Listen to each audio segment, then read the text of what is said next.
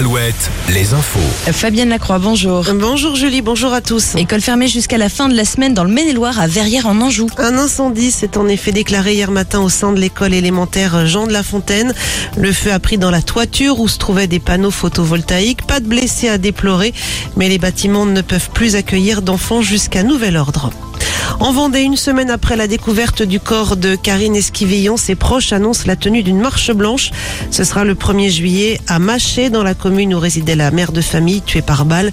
Son mari, dont elle était séparée, a avoué être l'auteur du coup de feu qu'il qualifie d'accidentel. Il a été mis en examen et écroué. À Paris, deux personnes restent toujours potentiellement disparues sous les décombres de l'immeuble qui s'est effondré hier après-midi dans le 5e arrondissement.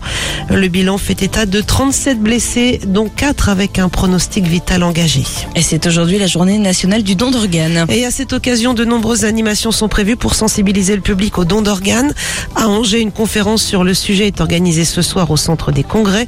Dans les hôpitaux de La Rochelle et de Rochefort, un stand d'information sera installé. Rappelons qu'en France, la loi indique que nous sommes tous des donneurs d'organes et de tissus, sauf si nous avons exprimé de notre vivant notre refus de donner. Il faut donc en parler autour de nous. C'est le conseil de Céline Obino, infirmière coordinatrice en charge des prélèvements au sein du centre hospitalier de La Rochelle.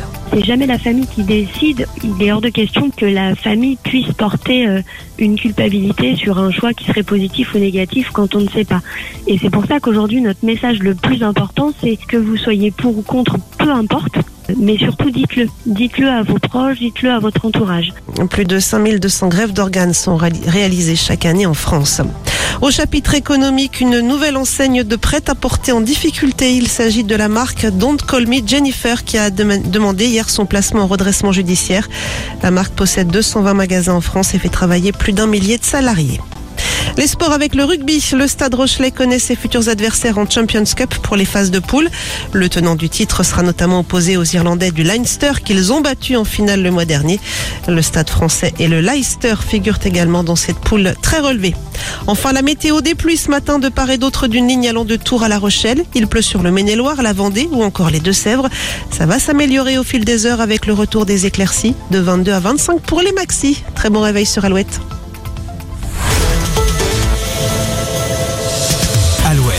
Alouette. Le 6-10. Le 6-10. De Nico et Julie. Alouette. Et nous sommes aujourd'hui le jeudi 22